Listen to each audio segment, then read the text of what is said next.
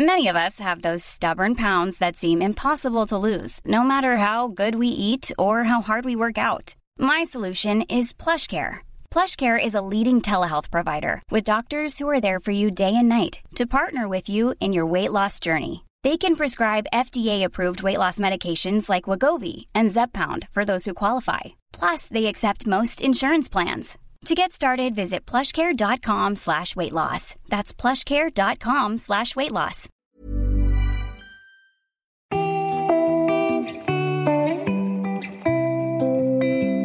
Vous écoutez Nude, le podcast de témoignages qui met le monde à nu. C'est le tout premier épisode. Pour commencer ce podcast, je vous propose une série sur les applis de rencontres. Et c'est Séverine qui nous raconte son histoire. Séverine, elle a toujours voulu être en couple. Au début de sa vie amoureuse, elle découvre les applis donc qui lui donnent le sentiment d'être comme Beyoncé et boostent son ego. Mais très vite, Tinder et les autres provoquent l'effet inverse et c'est catastrophique pour sa confiance en elle. Pourtant, elle va devenir accro à ces applis et pendant 7 ans, elle va toutes les essayer dans l'espoir d'en finir avec le célibat. Elle nous raconte son parcours du combattant, de l'amour sous algorithme et comment elle a fini par se libérer de la pression.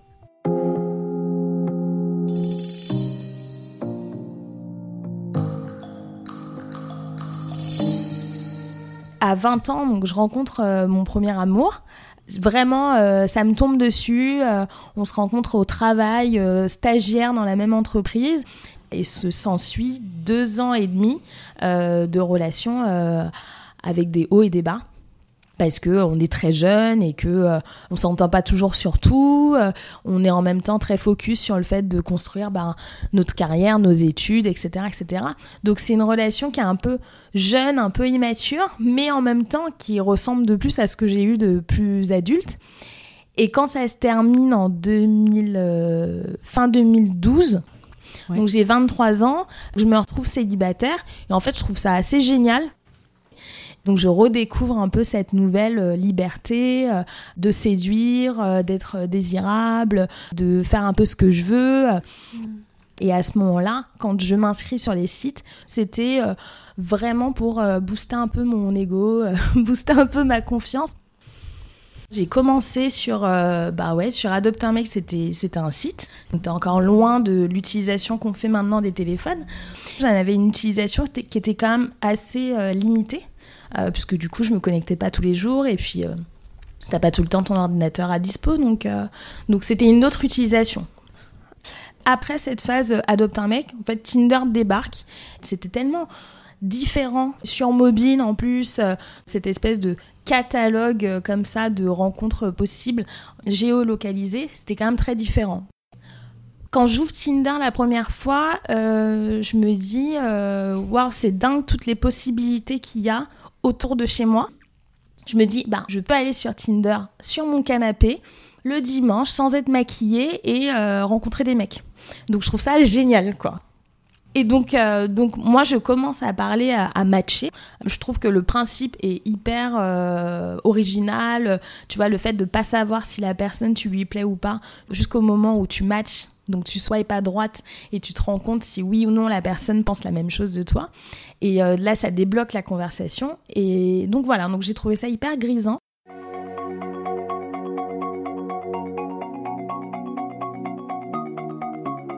C'est quelqu'un de très romantique. Ton rêve depuis toujours, c'est de te marier. Enfin, est-ce que tu peux m'expliquer ça? Moi, je suis une amoureuse de l'amour. C'est-à-dire que euh, je, j'ai toujours beaucoup euh, eu de d'attentes vis-à-vis de la relation couple. J'ai beaucoup idéalisé aussi le fait d'être à deux le fait de faire des choses à deux, d'avoir cette espèce de, euh, de soutien permanent, euh, indéfectible, où euh, tu as toujours cette personne à côté de toi qui t'aide, qui t'aime, qui t'écoute.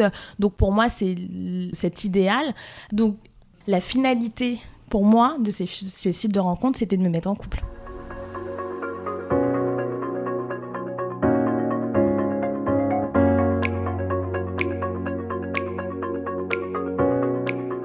Rencontre des garçons qui finalement sont vachement enthousiastes sur, les sur le site, euh, à me faire des compliments, à quel point je suis jolie, gentille, euh, drôle, etc. Et ensuite, quand on se rencontrait dans la vie réelle, tu te rendais vite compte que euh, ce qu'ils voulaient, c'était bah, soit coucher avec toi, tout bêtement, soit finalement rencontrer le plus de filles possible. donc du coup, très vite, j'ai été un peu déçue. Et donc, euh, j'enchaîne des rencontres euh, vraiment, mais euh, plus absurdes les unes que les autres. je me souviens d'un mec que je rencontre un vendredi soir. Et en fait, je fais une soirée entière avec quelqu'un qui ne me pose aucune question. Mmh. qui me parle que de lui. Il me dit donc il a fait de la prison en Thaïlande. Il me parle de ses tatouages, euh, il me dit qu'il a des tatouages sur le torse écrit euh, Only God can judge me. Euh, il me dit qu'il est de la famille de Mesrine. Enfin, vraiment, c'était n'importe quoi. Moi, j'ai courte un peu le rendez-vous, je rentre chez moi en me disant, mais ma pauvre fille, mais pourquoi tu perds ton temps avec des mecs comme ça? Et après, dans l'autre sens aussi, j'ai fait des dates avec des garçons qui ne m'ont pas rappelé alors mm. que euh, clairement il y a eu un feeling euh, j'ai un feeling avec un mec et puis euh, je lui envoie un message et puis finalement il me propose pas d'autres dates en un date ou deux t'as l'impression que euh, t'as pas réussi à transformer et que euh, sur des critères assez euh, minces, comme le premier rendez-vous, ben la personne en face se fait une idée de toi, alors que t'es tellement plus que juste un date autour d'un café. Au départ, tu fais ça, c'est un booster d'ego, mm. et en fait après ça s'inverse. Oui, oui c'est ça. C'est-à-dire que au début, ben t'es un peu surpris par les sollicitations, les messages, les matchs. T'as tous ces mecs. T'as l'impression vraiment d'être Beyoncé euh, parce que tu reçois des messages. Ils sont, euh, enfin, tous plus euh, dithyrambiques sur tes photos, sur ceci, sur cela, sur tes loisirs. Tout leur semble merveilleux. Ce que tu fais est merveilleux à chaque fois une petite découverte. Qu'est-ce qui s'est passé pendant la nuit? Est-ce que j'ai rencontré l'homme de ma vie? Enfin, Et puis, euh, petit à petit, tu te rends compte que euh, les personnes avec qui tu matches, tu vas leur parler quelques semaines. Et puis, quand tu vas vouloir aller plus loin, bah, il n'y a plus personne derrière. Pour des raisons que je comprends pas toujours. Ils n'ont pas nécessairement envie d'aller sur de la rencontre physique. Ensuite, euh, tu as ceux avec qui tu penses que tu as un bon feeling et puis qui finalement ne donnent plus de nouvelles, te ghost du jour au lendemain. Tu as euh, ceux qui vont te bloquer. Quelle horreur de se faire bloquer. Enfin, les mecs qui matchent avec toi mais qui ne donnent pas suite. Les mecs que tu rencontres, tu fais un date ou deux qui ne te rappellent pas. Et ça, pour gosses, c'est dévastateur. Et donc, je perds vraiment confiance en moi au fur et à mesure. Je, me mets à prendre très à cœur des comportements. Euh, euh, je pense notamment à une fois où je match avec un garçon qui était très sincèrement vraiment très beau. Et euh, je pense que je n'aurais jamais matché avec lui euh, dans un contexte on va dire un peu plus classique. Et euh, donc je me lance je me dis attends c'est trop beau pour être vrai. Le mec est vraiment magnifique. Je vais envoyer le premier message. Chose que je ne fais jamais. Je lui envoie un message et en fait elle reste lettre morte. Donc les jours passent il me répond pas. Je commence à bouillir presque de ce silence et en fait, je reprends mon téléphone de rage un jour et je lui envoie un message, un deuxième, et je lui dis euh, quelque chose qui faisait mais vraiment tellement euh, rageuse. et je lui dis, ben, c'est bien la peine de matcher euh, si tu ne réponds pas au message. Le mec me répond et me dit, bah, c'est le jeu, entre guillemets j'ai ratissé large, j'ai matché un peu avec toutes les filles. si je te réponds pas, c'est que tu me plais pas, quoi. Et j'ai trouvé ça, mais d'une violence. Et, euh, et en fait, à ce moment-là, je me dis, mais qu'est-ce qui t'arrive? Tu en viens à devenir amer avec des mecs qui ne savent pas qui tu es. Ce n'est pas contre toi, en fait. Et je prends de plus en plus mal euh, le rejet. Tu te retrouves dans des situations où tu te remets tout le temps en question parce que tu ne comprends pas. Dans la vraie vie, comme je dis, jamais quelqu'un n'aura un comportement comme ça. Et sur les sites de rencontres, j'ai l'impression qu'on se permet tout un tas de comportements un peu dégueulasses sous prétexte que les personnes, tu n'es pas, tu ne leur dois rien. On ne se doit rien, on ne se connaît pas, donc je peux avoir des comportements, je peux dire des paroles un peu blessantes, mais c'est pas grave puisque de toute façon, il y en a dix derrière qui attendent. Je, le faisais certainement aussi de mon côté, mais euh, moi, j'ai pris avec beaucoup de violence euh, ce genre de comportement. Tu l'expliques comment? C'est un peu aussi cette idée de virtuel, donc euh, les gens ont l'impression qu'ils s'adressent pas à des vrais humains. Oui, il y a une petite déshumanisation de la relation parce que c'est virtuel et que on décide juste que bah, on n'a pas envie de répondre à un message et en fait on se rend pas compte des conséquences derrière. Mm. on a euh, ce téléphone euh, qui, fait, qui fait barrière à la relation un peu euh, humaine et aux bonnes manières en fait.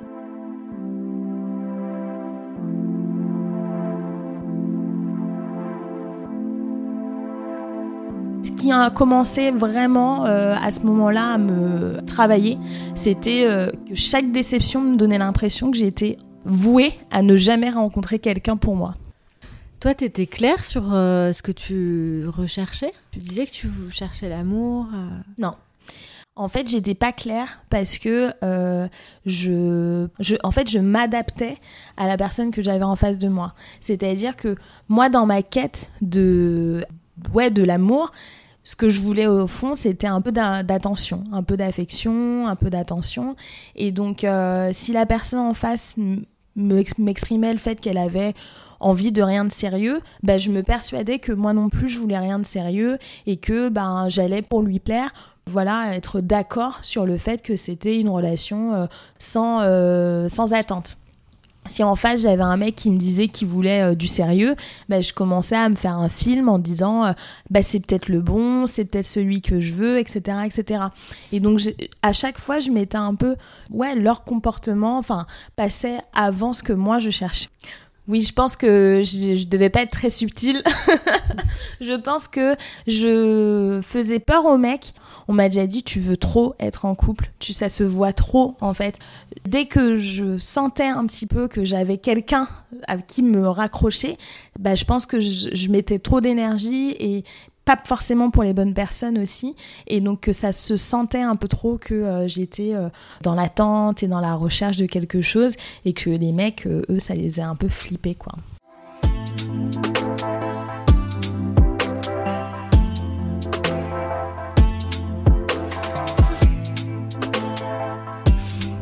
Et en fait, dans ma vie perso, je commence un peu à être presque angoissée à l'idée de vieillir seule avec des chats.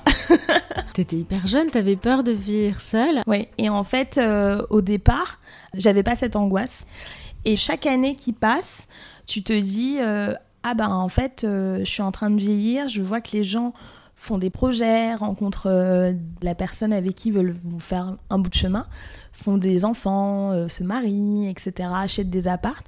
Et moi, je me dis, bah, c'est quand, quand mon tour je suis un peu euh, aveuglée par cette espèce de pression que je me mets, qui est de me dire, bah, il faut que tu te cases, tout le monde se case autour de toi, il faut que tu rencontres le bon. Elle vient d'où cette pression que tu te mets, euh, à ton avis? Je pense que ça vient clairement de mon éducation.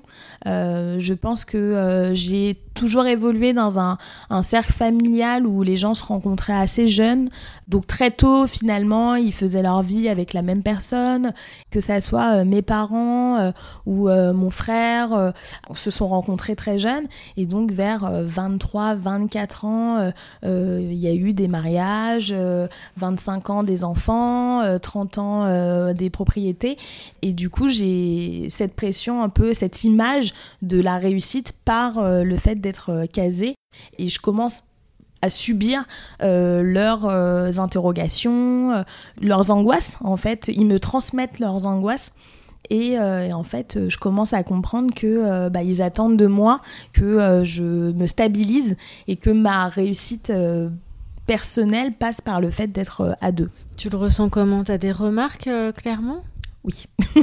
Donc j'ai des j'ai des remarques, oui, le dimanche sur qui je vois en ce moment, est-ce que je suis en couple, est-ce que je vais ramener quelqu'un à Noël, donc des choses assez et c'est à ce moment-là que je commence petit à petit à me dire ah mince mine, de rien le temps passe ça fait deux ans ça fait trois ans que tu es célibataire et tu n'as jamais retrouvé une histoire d'amour qui a duré plus que quelques semaines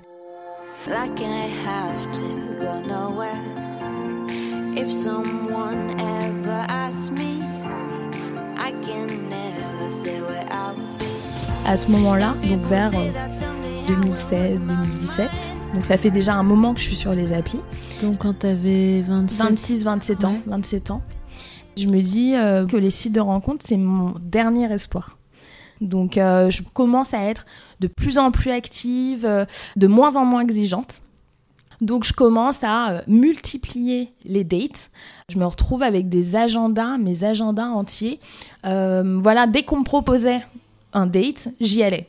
Je me dis, bah, vas-y, multiplie les occasions, euh, rencontre le maximum de, garçons, mais alors sans aucun critère. C'est-à-dire, j'ai un peu honte de l'avouer, mais il est arrivé euh, des moments où j'étais tellement angoissée de ne pas rencontrer quelqu'un avec qui faire un bout de chemin qu'en fait je me mets à matcher tout le monde.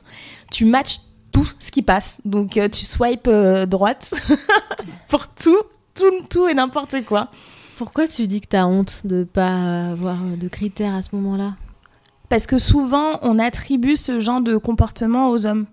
On se dit que sur les applis, les garçons sont un peu les, euh, les dalleux, si je puis dire, et qu'ils veulent justement maximiser les rencontres en euh, matchant avec le plus de filles possible, et ensuite ils font l'écrémage. Et du coup, j'ai adopté un peu la même euh, stratégie, malgré moi. alors, qu'est-ce que ça a donné, du coup, cette technique? Matcher tout le monde, ça veut pas dire que c'est des gens qui en retour euh, correspondent à tes attentes, à tes critères. Euh, mais euh, j'étais persuadée que ben si je matchais pas avec le plus de personnes possible, ces garçons ne me verraient pas. Est-ce que cette idée de ne pas avoir de critères, est-ce que c'est pas au contraire un moyen de se laisser euh, la possibilité de rencontrer vraiment l'amour? Parce que finalement, il y a beaucoup de gens qui disent euh, souffrir aussi de cette approche-là, euh, mm. un peu catalogue, wishlist, mm. où on arrive avec des critères alors que finalement, on n'a même pas encore la personne en face de mm. nous. On peut se priver de rencontrer finalement la vraie personne. Oui, d'une certaine manière. Sur Tinder, tu te fais un avis très vite et donc tu ne te laisses pas le temps Dès le premier date, tu vas demander à l'autre euh, ce qu'il attend, euh, pourquoi il est célibataire, depuis quand. C'est un peu comme un entretien d'embauche. Oui, c'est ça. C'est euh, comme un entretien d'embauche. Mm. Donc on y va. voilà. Il suffit de faire un pas de côté. Et, on peut être balayé. Mais moi, ça m'est arrivé aussi. Je me souviens de d'un date où je vais boire un verre un dimanche soir avec un mec avec qui j'avais matché, avec qui on avait échangé. Euh, voilà, je m'étais dit pourquoi pas, sa photo est sympa, il fait pas de faute d'orthographe, parce que ça, c'est un de mes critères quand même. Et donc, je vais euh, boire un verre avec lui un dimanche soir. Et je, prends, euh, je décide de prendre un verre de vin. Je lui demande donc qu'est-ce qu'il veut? Et il me dit pas d'alcool, je ne bois jamais d'alcool le dimanche soir rien que cette phrase-là, bah, je l'ai mis dans la catégorie euh, relou avec qui je pourrais pas me voir parce que euh, bah, il m'a juste dit je ne bois pas d'alcool le dimanche soir. Et j'ai pas eu cette patience. Pour moi, je me suis dit bah non, une fois de plus, il me correspond pas, je laisse mm. tomber. Là où j'aurais rencontré un ami d'amis mm. qui m'aurait dit je ne bois pas d'alcool le dimanche soir. Je pas jugé euh, sur ça. J'aurais sûrement creusé, j'aurais sûrement essayé de savoir pourquoi. J'ai quand même bu le verre, mais je l'ai disqualifié. et je suis rentrée chez moi en me disant, euh, voilà, j'ai encore perdu deux heures euh, avec quelqu'un avec qui euh, bah, ça n'a pas matché.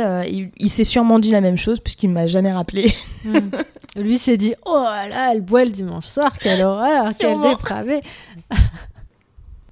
tous ces petits échecs, c'est à chaque fois pour moi, ça nourrit un peu plus cette angoisse de me dire qu'est-ce qui cloche, pourquoi ça ne marche pas, etc. etc. Et donc, euh, je me mets à avoir des comportements euh, qui, que je ne ferais jamais dans la vie et qui me mettent un peu en danger, euh, comme par exemple accepter des rendez-vous, des premiers rendez-vous chez des mecs que je ne connais pas, avec qui on n'a même pas échangé par téléphone, donc ça pourrait être n'importe qui. Je me souviens d'un hiver, je parle à un mec depuis quelques jours, même pas, une semaine tout au plus, et il me propose un soir à 22h de venir chez lui. Et moi j'accepte en me disant bon bah finalement il habite pas très loin et donc je me vois me, voilà débarquer euh, en 20 minutes chez lui euh, à sonner à sa porte tout en me disant mais qu'est-ce que je fais là? Et sans même prévenir quelqu'un de où je vais. Je monte chez lui et en fait il ouvre la porte est ouverte, il est même pas devant la porte, il est dans la salle de bain et je rentre chez un total inconnu qui me dit mais rentre rentre. Et donc je me dis mais pourquoi tu fais ça? Ça pourrait être un violeur, ça pourrait être n'importe qui. Et en fait, je vais chez lui, il se passe rien. Tout va bien, euh, on passe une soirée sympa. Je rentre chez moi, il essaye quand même un peu de m'embrasser. Je lui dis que voilà, euh, ce sera pas pour cette fois. Je ne l'ai jamais revu parce que je l'ai trouvé cool, mais il n'y a pas non plus un feeling de dingue. Mais en fait, avec le recul, je me dis, mais il aurait pu se passer n'importe quoi. Et en fait, il euh, faut juste que j'arrête d'avoir des comportements pareils parce que ça peut un peu mal finir, quoi. Donc parallèlement, euh, à côté des sites, euh, je rencontre quand même quelques personnes des garçons euh, par d'autres biais, que ça soit euh, le travail, euh, les amis, etc. Donc j'entame des histoires, mais pour X ou Y raison, ça ne dure jamais que quelques semaines, quelques mois. Et plus le temps passe, et moins c'est facile de rencontrer des personnes par d'autres biais. je suis dans ma boîte depuis trois ans. Euh, et en fait, ben, j'ai fait le tour. Je connais tous mes collègues, je connais leurs amis d'amis. donc, il n'y a pas 50, enfin, 50 000 façons de rencontrer du monde. Donc, une fois que tu as balayé le professionnel et puis l'entourage amical, au final, euh, ben, les façons de rencontrer des mecs sont minces.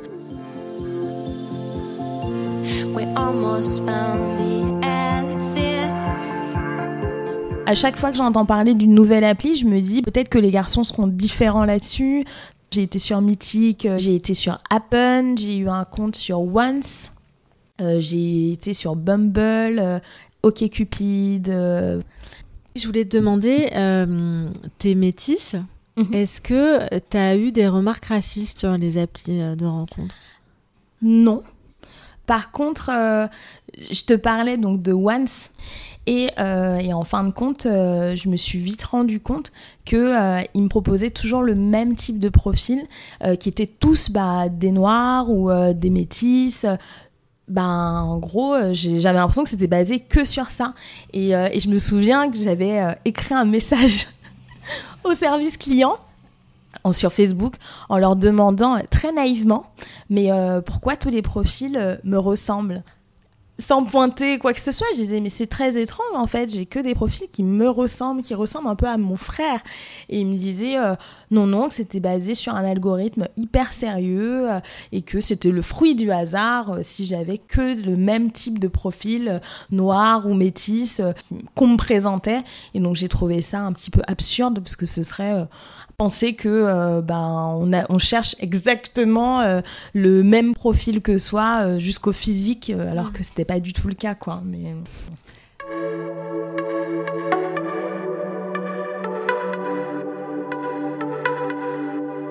fin 2017 pour la première fois je rencontre quelqu'un qui me plaît vraiment sur Adopte un mec il est euh, beau, drôle, intelligent, cultivé, euh, il est hyper euh, charismatique et donc je me vois clairement avec lui. on fait un premier date qui se passe super bien. On rentre même ensemble parce que le mec habite juste à côté de chez moi. Et donc on fait le trajet ensemble, on se marre comme des baleines et on se revoit très vite.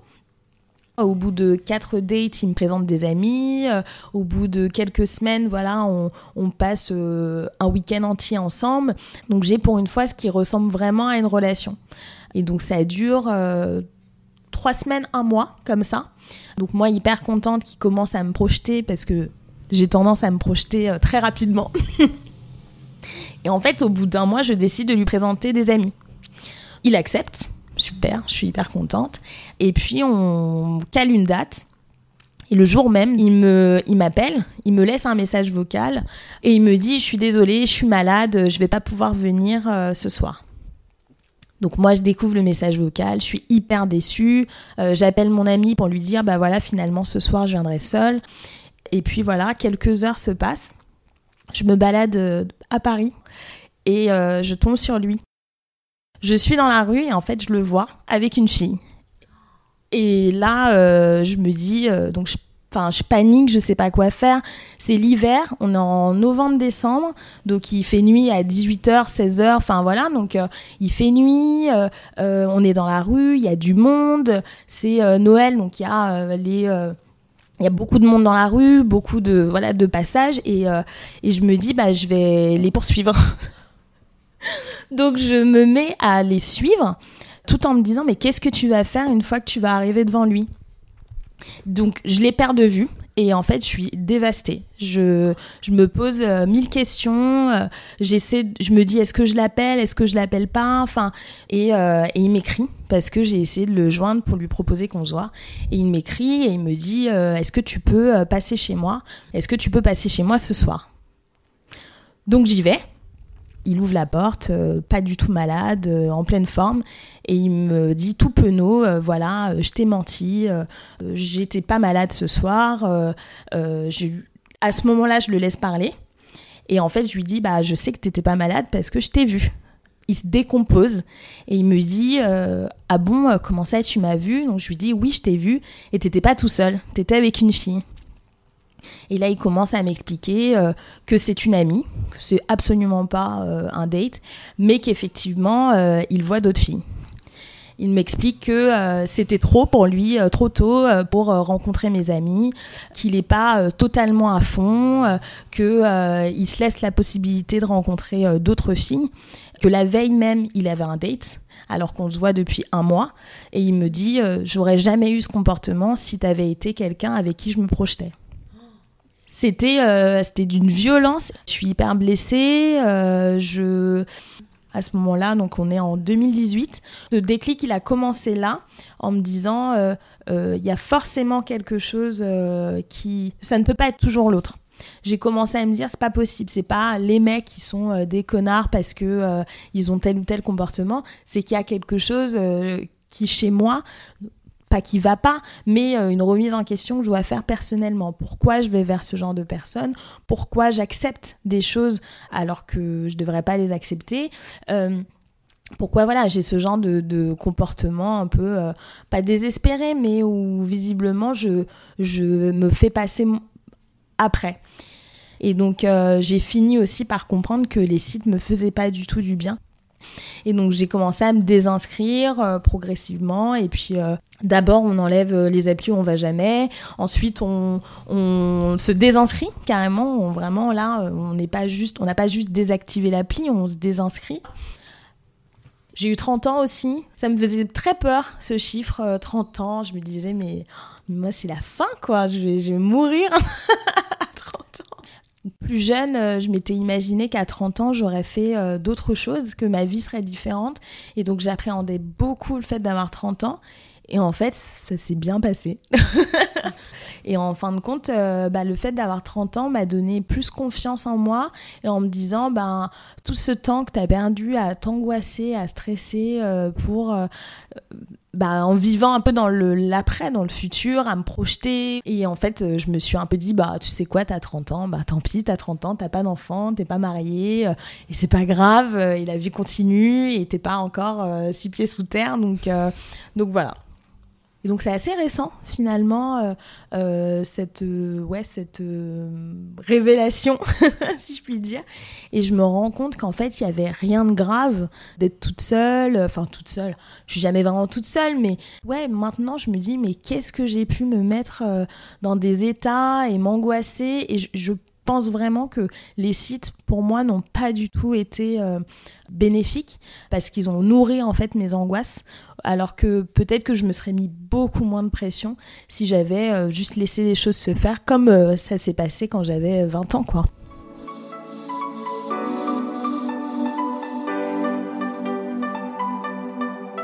Donc l'été dernier, je me dis, je laisse les choses se faire naturellement, je laisse un peu ouais, le, la vie me surprendre.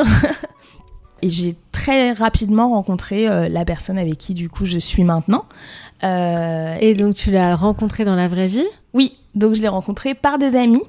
je l'ai rencontré à une soirée, tout bêtement, chez des amis. Et en fin de compte, je l'avais déjà rencontré un an auparavant à la même soirée. Et en fait, un an auparavant, je l'avais pas du tout vu. C'est-à-dire que j'étais. Tu, tu, crois que tu étais tellement dans les applis que tu voyais plus les mecs de la vraie vie? Bah, je, pense, ouais. J'avais l'esprit peut-être tellement embrumé, occupé, euh, que bah voilà, euh, je me suis pas laissé la possibilité de voir d'autres personnes, quoi. Et en fait, quand là je le rencontre, j'ai l'esprit libre. je suis euh, ouais peut-être mieux dans ma peau, dans mes baskets. Et en fait, c'est donc là ça fait quelques mois maintenant. Et, et ça se passe bien. Donc, euh... quelques mois que vous êtes en couple. Ouais, ouais, ouais. Euh, alors après, on verra ce que où ça nous mène, mais euh, mais ouais, c'est depuis longtemps ma relation la plus suivie et, euh, et que je n'ai pas rencontrée du coup sur sur les applis. Tous ces codes, du coup, de la rencontre, euh, le fait de passer par un, ami pour avoir euh, son numéro euh, ou le mien, le fait de savoir qu'on a des amis en commun et qu'on va se revoir dans un autre contexte, etc. etc. Je pense que c'est des choses qui m'avaient un peu manqué. D'avoir moins de pression je me suis pas demandé en allant à cette soirée comment m'habiller. Euh, je me suis pas dit euh, il faut que je rentre avec quelqu'un. Enfin voilà, j'étais vraiment très libérée vis-à-vis de ça et en fait euh, ça s'est fait naturellement. C'est marrant parce qu'on dit souvent c'est quand on arrête de chercher qu'on trouve. Oui c'est vrai. J'espère qu'en tout cas ça puisse déboucher, mais en tout cas pour le moment c'est assez, ça se passe bien.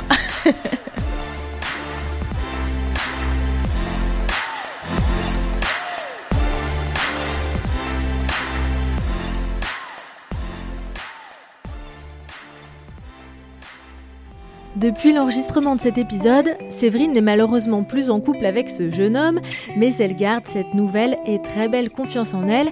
Désormais, vous l'avez entendu, elle est sereine face à l'avenir. Et comme elle reste une grande amoureuse de l'amour, elle est en train d'en faire son métier. Voilà, j'en profite pour vous donner quelques nouvelles. Elle a créé le Love Studio. C'est un groupe de coaching pour tous ceux qui ont envie d'une nouvelle façon de préparer leur mariage. C'est une alternative en fait au traditionnel wedding planner. Je vous ai mis le lien dans la description de cet épisode. Séverine, je te souhaite un énorme succès pour ce projet. Encore merci d'avoir partagé ton histoire. J'espère que cet épisode vous a plu. Si vous avez envie de me soutenir, n'hésitez pas à vous abonner et laisser des étoiles et des commentaires sur iTunes. Et si vous souhaitez réagir ou m'envoyer un message privé, vous pouvez le faire via la page Instagram Nude Podcast. Ça me ferait vraiment plaisir. À très vite pour un nouveau témoignage sans filtre.